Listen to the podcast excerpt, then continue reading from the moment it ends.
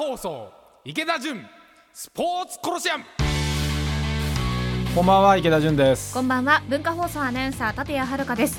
さてリスナーの皆様には突然のお知らせとなりますが去年のゴールデンウィークのスペシャル番組以来池田さんと私立谷遥のコンビでお届けしてまいりましたこの番組ですが今夜の放送をもってシーズンオフに入ります。いつの日かシーズン再開の折にはまた楽しく明るく刺激的な内容でお届けしていきたいと思っておりますということで今シーズンの最終戦にふさわしい素敵なゲストにお話を伺います。ご紹介します。プロバスケットボール B リーグレバンガ北海道の代表取締役でバスケットボール界のレジェンド折茂武彦さんです。札幌にいらっしゃる織茂さんとつながってます。なんかはい。僕が言うのこれ変なんだけど、織茂さんはじめましてこんばんは。はい、はじめまして、こんばんは。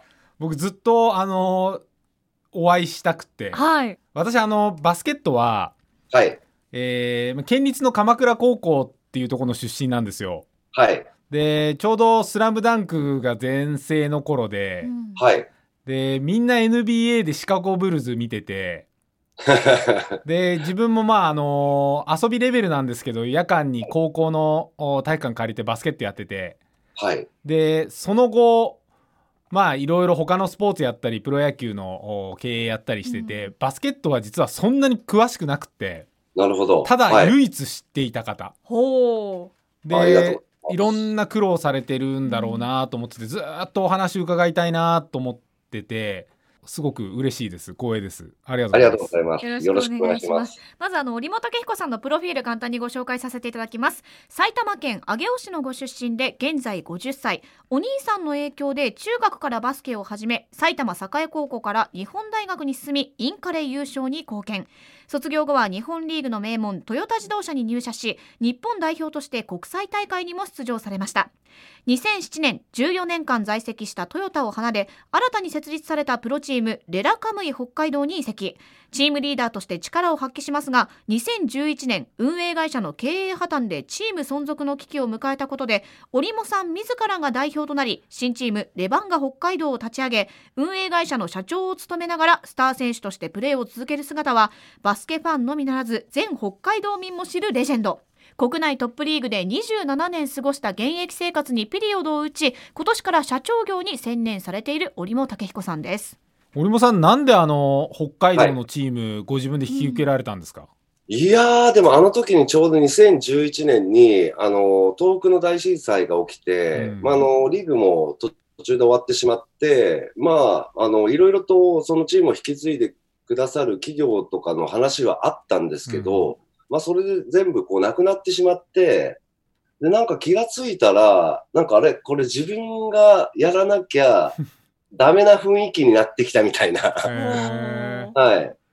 でも経営破綻してたから負債もすごかったんじゃないですか？いや、負債はすごかったですけど、基本的にはそこを引き継ぐ形ではなく、はい。まあ、あの、独自にそのお会社を設立させていただいて、まあ、レバンガ北海道を立ち上げたっていう形なので、でも前のチームがまあ、ああいう形でこう、ちょっとこう、おまあ、亡くなってしまった経緯があったので、もうマイナスからのスタートでしたね。その頃って北海道での人気ってどういうチームだったんですか、人気あったんですか、と、レラカムイの時には、えっと、3年連続ですかね。もう、あの、動員はナンバーワンですね。ダントツです。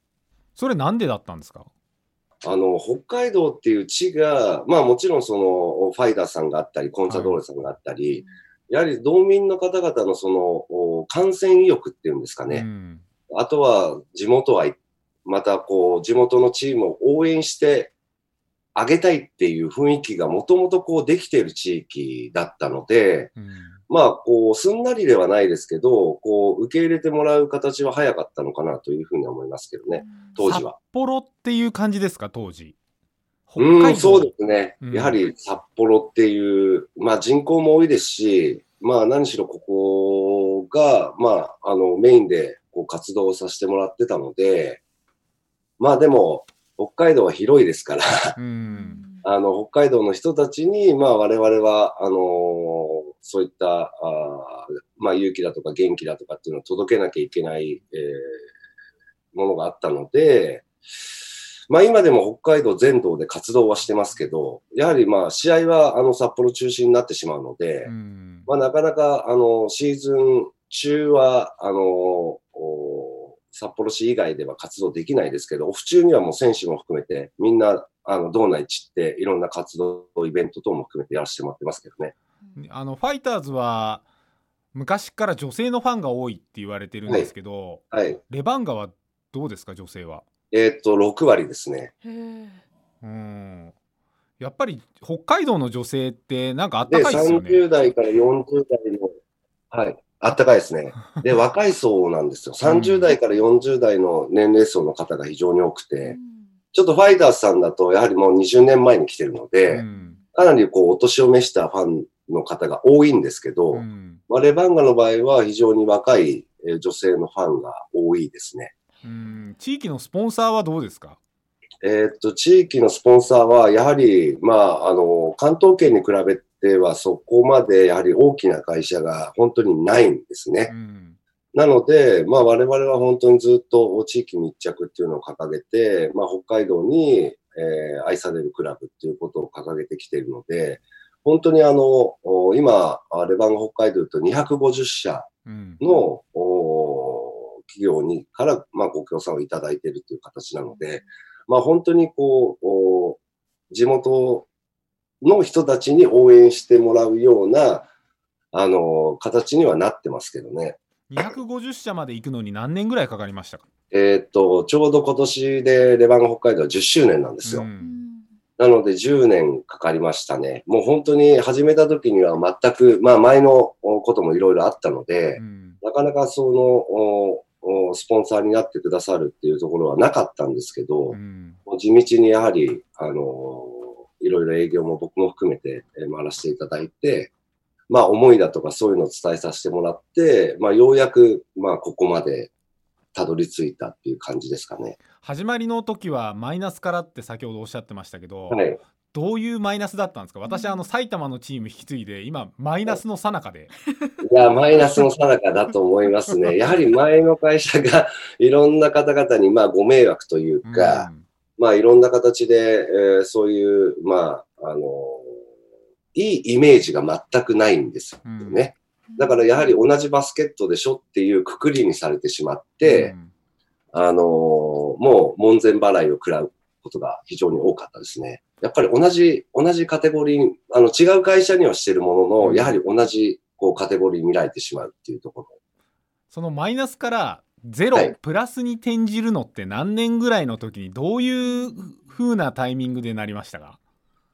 えっと、もう本当に北海道は、あの、非常にこう、まあ僕、埼玉出身で、まあ東京にもずっと、まあトヨタの時いたんですけど、やはり北海道と、まあそういうところの違いは、メディアがやはりすごく協力的というか、まあ本当野球とサッカーと同じような感じで、もうこう、露出をしてくれるというか、うん扱ってくれるというか、だから本当にこう、まああのテレビ、まあニュース番組夕方の出させていただいたり、まあ新聞、まあ各社もそうですけど、いろんなところにこう露出ができるっていうことは非常に、あの、知ってもらうには早い方法でしたね。うーんもうそこには織茂さんご自身で出られていったんですかどんどん？あ、そうです。もう、あの、いろんな番組に出させていただいて、まあ、こういう形で、まあ、あの、まあ、代表と選手を兼任して、まあ、これから北海道のバスケをしっかりと、あの、やらせていただきますっていうことをずーっと、まあ、テレビで言い続けて、まあ、うん。取材で言い続けて、あとはもう全然慣れなかった講演活動に行ったり、何しろ初めはもう知ってもらうっていう作業からですね。はい。選手が有名に北海道札幌で成り出したのって何年目ぐらいからですか？織茂さん以外に。いやー、あの、実はですね、レバンガ北海道は、レバンガ北海道といううんチームよりも僕の名前が先に行っちゃったんですよ。うん。だからそこは、あの、ある時期に、えーまあ、ここからひっくり返さなきゃいけないんですけど、うん。まあ、もともと僕はレバンガ北海道の織物なので、うん。織物レバンガ北海道じゃないわけですよ。うんだけどやっぱり僕が先行してそういったところに出させていただいて、僕の名前がこう全面的に出てしまったので、まあ、圧倒的に僕のその名前の方がちょっと上を行ってしまって、あの、他の選手をほとんど、まあ、知らない方の方が多いです。今現在もまあ。やはりレバンガ北海道っていうチームは知ってるんですけど、うんあの、僕以外の選手を、いあの、公演とかで上げてみてくださいって言うとなかなか出てこないです。あーやっぱやっぱりこれが現実なんだなと思います。うんだからそこのやはり価値を、まあ我々がもっとクラブとして、あの、つけていかなければ、まあなかなかこう、認知は上がっていかないのかなと思いますね。だからこそやはりそういったイベント活動も含めて、まあたくさんやはり選手が出ていく必要っていうのはあると思うんですよ。うんなので、あの36クラブ、まあ、あの B リーグでありますけど、あまあ、B3 で回せばもっとあるんですけど、あの、多分イベントごとだとかそういうことは多分一番やってるチームだと思います。うちは昔から。うんどういうイベントやってるんですか？オフシーズンとかは。えっ、と、もう地域の、あの、そういったお祭りに出向いたり、うんもう簡単に言ってしまえば。あとはもう当初はビラ配りやったり、うん今は札幌市で言うと、まあ、教育委員会委員会のご協力も、あの、得て、小学校に行くんですよ。うんで、授業の一環として、まあ、選手とかが、まあ、バスケットをやって、で、給食を食べていろんな話をして帰ってくるっていうう。んあうんー素敵今そう B3 のブロンコスだと平均年俸200万とかそういう世界なんですけどはい。B1 のレバンガだと今平均年俸どれぐらいですか？まああの突出した選手はちょっと除くと。えーっと、おそらく、まあ、日本人で言うとうん1000万ぐらいはいってると思いますね。今、B リーグの平均が多分1400万か500万ぐらいだと思うんですけど、まあ、我々は、あの、本当に育成強化というか、うん。まあ、なかなかクラブ的にも、その、お大きな予算というか、なかなかまあ、かけられない現状もあるので、うん。まあ、若手の育成だとか将来性がある選手を取って、まあ、あの、ずっと、まあ、B1 で、一応、まあ、落ちずにここまでは来てるんですけど、いずれ勝負しなきゃいけない時期っていうのは来ると思うんですけど、うんちょっとそれまでは、そのレバンガというチームの土台になるような選手を今、作ってるっていう段階ですかね。やっぱり1000から1500もらっててもそういう地域の活動とか子どもたちのところに素直にレバンガの選手は行ってくれますか？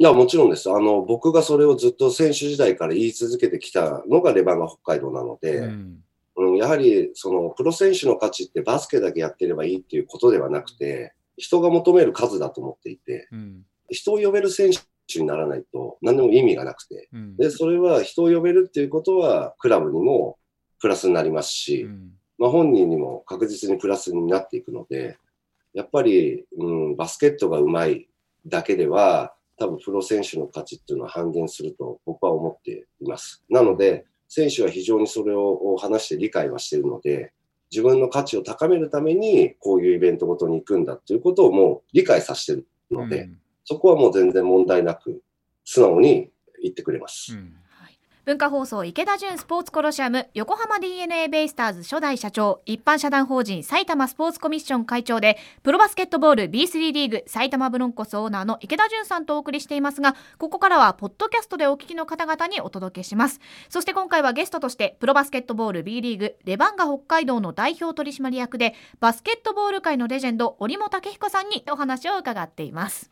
あのこっからはポッドキャストなのであのー質問でいやちょっとそれ答えられませんって言ったら遠慮なく言ってください。残っちゃいますからね。うん。今あれ選手は北海道出身の選手ってどれぐらいえーっとですね、ヘッドコーチが今季から、あの、北海道札幌出身のヘッドコーチになって、で、選手では、えー今は3人ですかね。うーん北海道出身だとやっぱりファンとか地域の人に影響ありますか？バスケットいや、もう影響は大だと思います。うんやはりまあ僕とか、まあ桜井っていう選手、一緒にまあトヨタから来た選手がいるんですけど、まあやっぱり10年以上いても、やはり地元の選手は、あの、応援の熱量が全く、うんあの、ブスターの人たちは違いますね。圧倒的に応援してくれます。なんで埼玉出られちゃったんですか？え、折茂さん自身が、うん。はい。あー僕ですか？あの、もう本当にと、あの、大学の時に東京に出てしまっているので、まあそういう関係で、まあ地元にはちょくちょく帰ってきてバスケとかやってたんですけど、うん。まあ、あの、ずーっと、まあトヨタも、あの、東京でしたし、うん。まあ、あのーまあ、出たくて出たわけではなくて、で出ざるを得なかったっていうのが現状ですから、まあ行きたいチームがなかったっていうことですよね。まあ、そうですね。大学で出てしまいましたからね、東京の方に。いや本当に今埼玉それが課題ってもうみんなバスケット界の人会う人会う人言っていてはい。やっぱり高校まではまあまあな高校があるんだけどもはい。その先大学もあんまりないしはい。やっぱりプロのチームがてか池田さんあんたのとこがダメだからダメなんだよって言われるんですけど はい。当時の織茂さんが埼玉にいらっしゃった時のバスケットってどういうイメージだったんですか埼玉のバスケット。いや、あの、本当に盛んな地域でしたよ。本当にあの、ミニバス、まあ僕はやってなかったんですけど、はい。まあミニバスもそうですし、中、中学校もまあ全国、全中とかで優勝してますし、で、やはり、えっと、早い人だと、まあ本当にもう中学いい選手はみんな他の高校にこう行っちゃうんですよ。うん。埼玉県にほぼ残らない。うん。僕らの代も、あの東京で慶北高校っていうのが強かったんですけど、うそのスタメン5人がぜ全員埼玉県出身なんですよ。だからそれぐらいやっぱりこう出ていっちゃうんですよね、みんな。。うんで、同じことが北海道でも起きてるんですよ。あ非常にレベルの高い子供たちはいるんですけど、うんやっぱり環境だったり、まあ、指導者だったり、まあ、いろんな問題があって、やっぱり出ちゃうんですよ、子供たち。うんだから僕はやっぱり北海道の選手は北海道で育育てるべきだと思っていて、うんまあ非常にまあ高校も、あの女子も男子も強い高校あるんですけど、うんもう大学が圧倒的に落ちちゃうんですよ。うんだから今、まあ、あの U18 もお来年4月に、えー開校しますけれども、やっぱりこれからはやっぱり育てていくっていうことを重点的にやらないと、やはり、えー日本のバスケット界は、あー世界のレベルにははるかに追いつかないと思ってます。その辺高校とか大学まで北海道で織茂さんってなんか手出して育成とか北海道にステイさせてそのままレバンガにみたいな仕組み作りって高校大学もできそうですか？えーっと、今ちょうどお U18 のトライアウトを、はいお先週して、で、えーなかなかやはりクラブで、えーまあ、それは道外から、道内からもトライアウトを来ていただいたんですけど、やはりこう、北海道広いですから、うんなかなかじゃあ、あのー遠いところから札幌まで通えないんですよ。うんだからそういう施設とかもやはり持たなきゃいけないんですけど、まあ持てるわけがないんですよね。うん寮とかそういう完備が、環境が整えられない。なので、えっ、と、我々は、えーさ、あの、北海道文教大学、明星高校っていうところと、あの、教育の包括連携を結んで、うん。で、そこをアンダー18のトライアウトを受けて合格したあー選手に関しては、そこも受験してもらうんですよ。で、そこは、あの、すごく、まあ、寮も、大学もつながってるのでう、ん。あの、寮とかも完備がすごく徹底してて、うん。そこで、えーまあ、遠い人たちは住んでもらって、まあ、あのー一貫して、まあ、3年間育成していくっていうシステムを作ったんですよ。多分これをやってて、そういった包括連携とか結んでる多分、あのーチームはないと思うんですけど、うんうんやはり我々だけでだけではできないことを、まあそういったあご協力をいただいて、一緒にやっていくっていう北海道内で。うん今埼玉もあの庄司深谷っていうバスケットの強い高校があって。はい。でそこと、まあ、今年は3年生があんまりこう試合がないんで。はい。でまあいろいろ対戦やったりとか。でそこの高校のバスケット部の子たちとか含めて、僕がちょっと講義をやったり。でそこに大学もあるんですよ、一応2部に所属してて。はい。でそこでも、まあ、大学で僕が授業やったりして同じような仕組み作ろうと思ってるのでちょっとあのまた今度後日その北海道の件いろいろ教えに伺ってもいいですか？いや、もうぜひぜひ、はい。はいあのー、招致深谷の今ヘッドコーチやってるのも、僕の埼玉栄の僕は3年の時に1年生の後輩なんですよ。ああそうなんですかはい。すごい成田って言って。ああ、はい成田さんはいはいこの前お会いしましたよもう僕の、僕が3年の時に1年坊です。あそうなんですね、はい絶対従わなきゃいけない関係性のそうなんですよ。あれ、彼は本当に、招致深谷が本当に全然まだ弱い時に、うんやはり弱いと人は集まらないんですよ。うんだから彼も相当苦労して、あの、織茂さん来てくださいって言って、いろいろ言って、まあ中学生にちょっとこれ、あの、織茂さんのサインとか T シャツあげたいんでくれませんかとか、うーん。そういうことで勧誘をして、強くなったら電話かかってこなくなったんですよ。数年。再来週ぐらいに会うんで言っときます。あ、言っといてください。もう、開くぞって言って。はい。なんかでも、承知深谷と、あの、は埼玉工業大学と同じ系列なんですけど、はいはいはい、結はい。構、まあいろんなことやろうとしている法人みたいで、成田さんもいろんなミッション課されて大変そうでしたよ。うん、なるほど。うん、だから強くもなって、うん。まあある種埼玉の中でもバスケットって言えばあそこだよねって今すごくなってきてるんで、いや、そうですよね。うん。ここ、もう、ダントツですもんね。10年間ぐらいは。はい。そうですね。うん、今あの北海道で250社っておっしゃってたじゃないですかはい。スポンサー、はい。一番、まああの金額具体的にはいいんですけど一番大きいところで大体何千万ぐらいなんですか？えーっと、うちは無念スポンサーで6000万です。ああ結構ですね、で数千万円クラスがやっぱり20社ぐらいいるんですか？えーっと、そう、20も、おそうですね、20はいないですかうね。はい。250のうち大部分占めるのって大体どれぐらいの金額の年間スポンサー多いですか？何ですか？すいません。250社のうち、はい大部分は年間いくらぐらいのスポンサーが多いですか？えーっと、やっぱり100万ぐらいですかね。あー。はい。100万ぐらいの人たちってスポンサーになることによって何求めてきますか？えーっと、やはりこれ、あの、それぞれのおパターンがあって、うん。あの、企業によっては、やはりそういったあ社会貢献だとか、うん。地域貢献っていう目的で、まあ、いろんなそういうことを、まあ、我々レバノン北海道とやりましょうっていうものがあったり、まあ、あとは、まあ、あの、露出をしたい、うん。うん、っていううん企業さんもいたり、まあ、あとは、いや、俺もさん頑張ってるから、あー手伝うよっていう人もいたり、うん。まあ、いろんなパターンがありますね。うーん。はい。まあでも良くも悪くもやっぱり織茂さんなんでしょうね。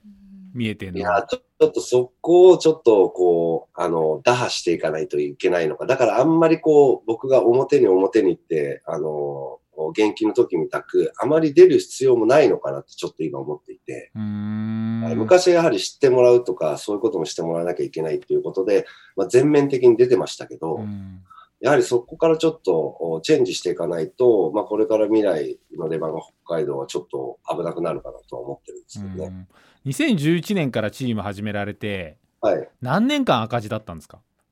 えっ、と、具体的に言ったら6年間ですかね。債務超過もかなりありましたし、はい。その時織茂さん自分のお金ですか？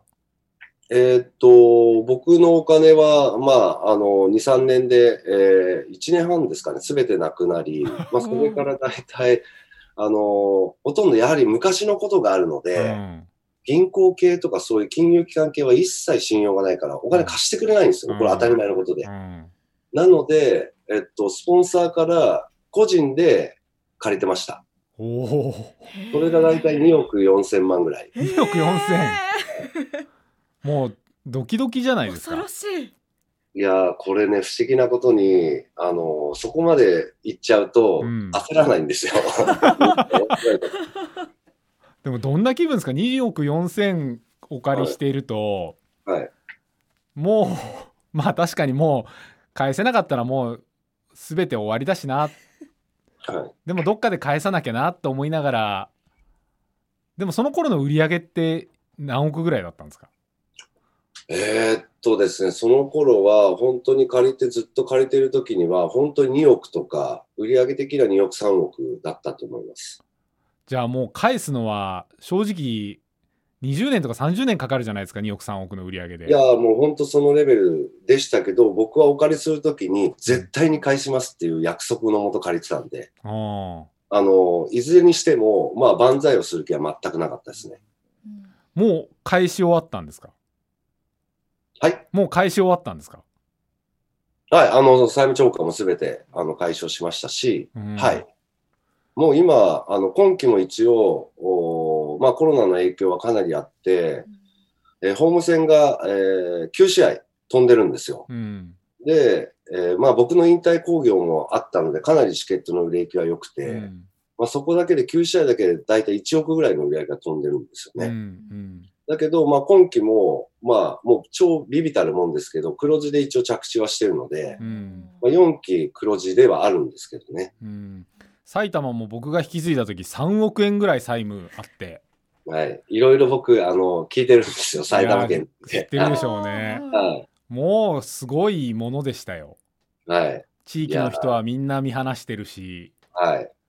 うん、なぜ僕が引き受けなきゃいけないんだって思いながら。いやーでももう僕は昔からあの、まあ、ブロンコス、まあ、埼玉ですけど、バスケットはあの非常に可能性があると埼玉県では思っていてう、ん。何しろバスケット人口も多いですし、うん。圧倒的にそのバスケットが本当に何しろこうやる子供たちがすごい多いんですよ。うん。なので行政だとか、まあ、教会だとか、まあ、いろんなところを巻き込めば、おそらくうまくいくなと思っているんですよ。うん。で、やはり関東圏ですしうん、東京にも近いですし、大きな会社もありますし、うんだと思うんですけどね。まあでも今はまだコロナでしかも人に会えないんで、はい。もうマイナスの部分をもう1回3時間皆さんに説明をし、はい。変わったんですと。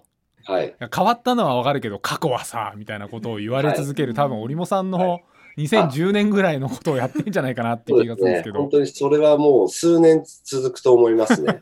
あの、今でもそういった方も実際いるんで、あ2年経っても。はい。それはでも歴史なので、それも一緒に多分歩んでいかないと、おそらく難しいかもしれないですね。そうですねだから僕は本当は潰して一からチーム立ち上げたかったんですよ最初ははい。けどなんか知れば知るほどブロンコスっていうチームがあったことがみんな知っていて古くからはい。特に年配のバスケット関係者ははい。これ潰して捨てたらこれはこれで悪者になるし新チームになかなか応援してくれないんじゃないかと思ってもしょうがないんで再生の道を選んだんですけどはい。同じですかね北海道いやも。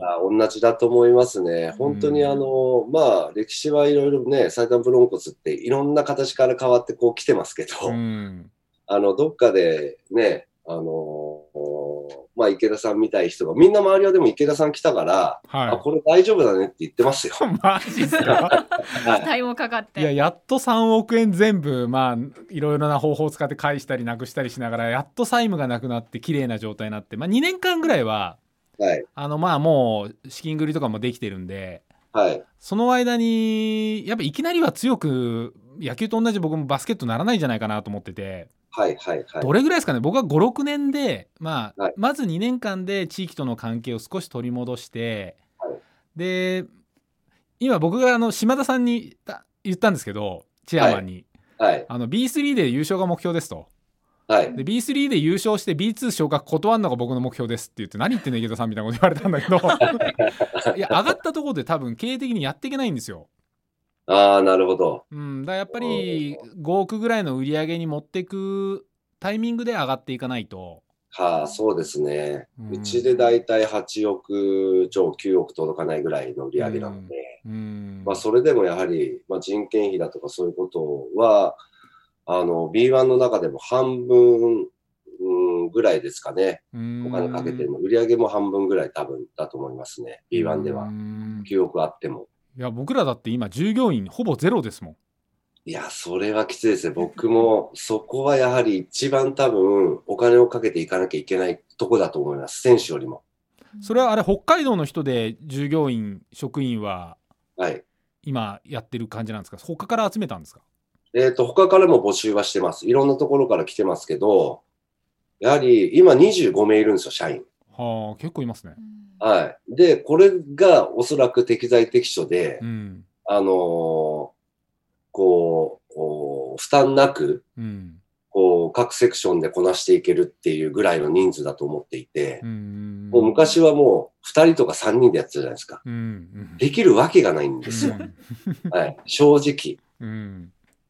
今うちそんな感じですよ。はい。だからみんなもう当然抜けちゃうし、うんもうやることがこう、いろんなことがありすぎてしまってう、んうまくいくわけないんですようね。んなので、そこは本当に、えー選手よりもしかしたら早めにメスを入れなければいけないところだと、僕は選手は、選手だったから、うん勝ちたかったんですよう。んうんだからどうしてもその選手の方にフォーカスしてしまって、うんそこに、まあ、投資というかお金を入れてしまったっていうことが、まあ、ちょっと時間がかかってしまったっていううーん経緯ですね。うーんそこをちょっとおろそかにしてしまったっていう。うーんそのしっかりとしたスタッフの人材揃え出したのって何年目ぐらいからだったんですか？2011えっ、と、年から、ここ、黒字になってかぐらいですよ。ああそうなんですね本当に。それまでは全然ですよ。本当うーに。んみんな北海道に住んでどうどうですか？選手とかもはい。あの野球は、まあ、正直ドラフトで取ってから6年とか8年とか他に行けないような仕組みをリーグ全体で作ってるんですけど、はい。はいサ。ッカーにしろバスケットにしろ結構仁義なきお金で引っこ抜けるじゃないですかいやーもうすごいですね。バスケットは今。すごいですよね、はい。すごいです。どんどん、あの、もうルールが、あの、シーズン中にもう交渉できちゃうんですよ。うん年明けると。うんだからもう、なんか、普通に試合してますけど、来年、あの、違うところに行くって決まってる選手もいれば。うん。だからちょっとそこは異様なんですけど、まあ、北海道の選手は一回北海道に来ると出たくないって言いますね、結構。へうん。それは何なんですかね？やっぱ住みやすい、いや、住みやすいんだと思いますよ。うん。あとはもう人が、僕はもう、お人に、北海道の人にこう惚れてしまったのでう、んえーそういった人間関係とかも非常に、あのお北海道はいいですし、うん。本当にこう大切にしてくれるというか、うん。まあだから選手もすごくいて、心地いいんじゃないですかね。う。ん。例えば1500万円の選手が1800万円ぐらいでどうだって言われたらやっぱり北海道は出てかないですか？あ出てかないですね。どれぐらい積まれると出てく感じですか今？やっぱり倍ぐらい積まれると、まあそこはプロ選手なんでもう当たり前のことだと思うんですけど、まあそれはしょうがないですもんね。はい、評価なんで。うん。ただだから、まあ、うちができる最大限の条件は出しますけど、うん。まあ、うちにもやっぱりね、あの、いろいろとお事情はあるので、うん。まあそこを崩してまで追っかけないっていうのがうちのスタンスですね。うんちなみに織茂さんあれ昨年でよかったですよね引退されたのあ、そうです、そうです。はい。あの織茂さんの引退グッズで年間いくらぐらい売れたんですか？えーっと、うちの、あの、グッズの売り上げで大体7000万ぐらいなんですよ、年間の売り上げが。はいえーっと、そのうちのおそらく、まあ、いろんな形で、えーまあ、お金を集めたり、グッズを売ったりしたので、いや、結構いい、僕そこの正確なあれは聞いてないんですけど、うんあのー結構売れたと思いますよ。うんうんはい。ちょっと金額はすいません、わかんないんですけど、うん昨年で言うと、大体グッズだけで7000万ぐらいうんとは、あの、受けてるんですけど、やっぱりグッズとアカデミーは、ここは、あの、非常に、あの、お金を生む場所ですね。やはり、アカデミーは今小学校中学校とかで何人ぐらいずつ生徒いるんですか？うちは全部で、えっと、350ぐらいです。おー小単中はい。あの、いや、あの、まだ、こう、幼児クラスから、ああのの、小学校低学年、高学年ってあるんですよ。うんここのとこで、まあ、お月謝をいただいて活動するんですけど、まあ、もちろんもっとお増やしたいし、やれるはずなんですけど、うんやはりその、おやる体育館の問題だったり、まあ、あとは指導者の問題ですね。うんうん。僕はここの授業は膨らませたいんですけど、やっぱりお金をもらってうん。教える授業なので、そこをお教える人間があ中途半端だと全く意味がないと思っていて。う、ん。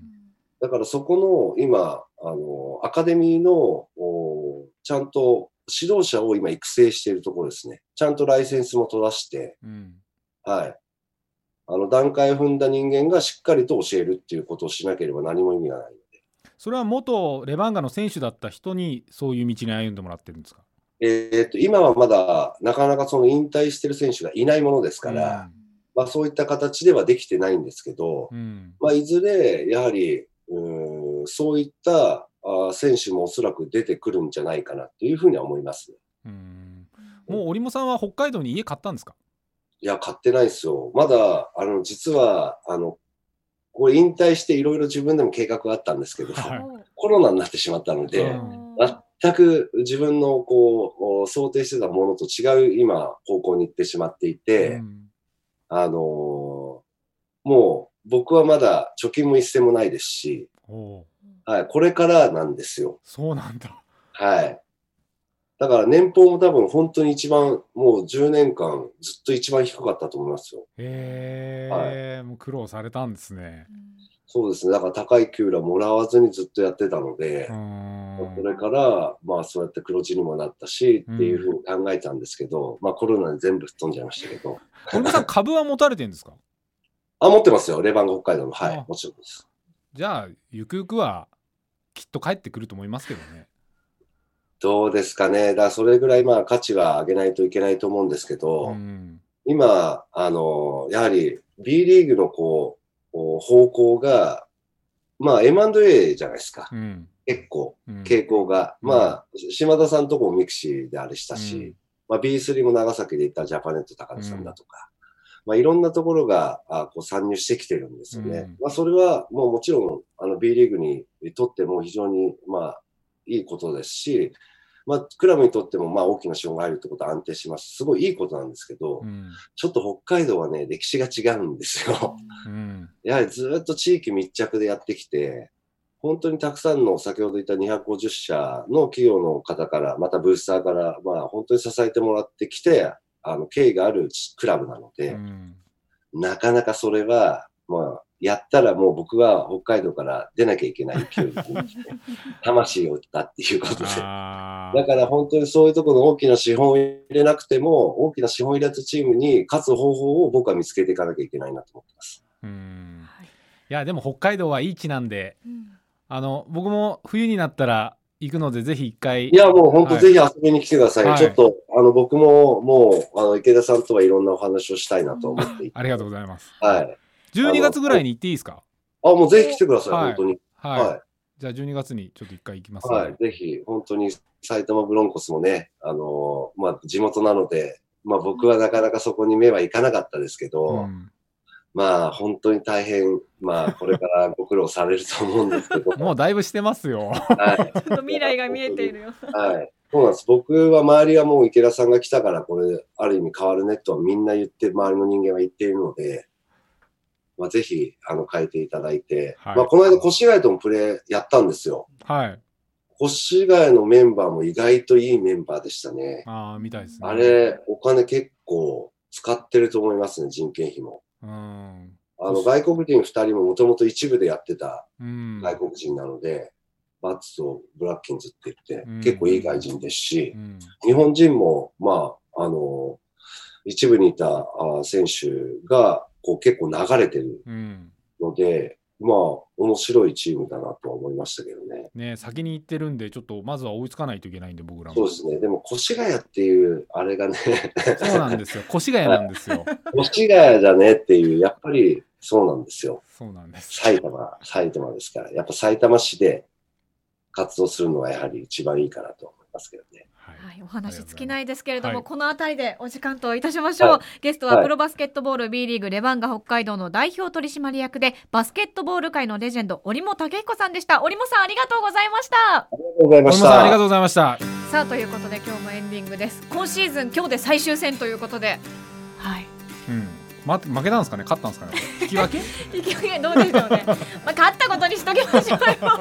来シーズンに向けてね力を蓄えながら。いやでも折茂さんのお話すごくね本当に分かりやすくてためになるというか。いや僕あの本当にはい。バスケット選手知らなくてえ折茂さんの名前だけはやっぱり届いてたんですよ。えはい。でそれはやっぱりあのヤフートップとかに来るぐらい、うん。なんかバスケットを超えてニュースが一般の生活者日本国民に届くような、要するにニュース性のあることをやられたんだと思うんですよ、うん。それこそ引き継いだり、はい。さっきの2億以上の自分の投資だったり、はうん、だすごい苦労されてバスケットを広められた人なんでちょっと僕は本当に12月に北海道行って会ってこいと思ってるんい、で。そうですね、はい。じゃあ12月にお話ししたお話はまた来シーズンでということで、はい。はい。今シーズンここまでとなります。ここまでのお相手は、池田純と。文化放送アナウンサー立谷遥でした。皆さんありがとうございました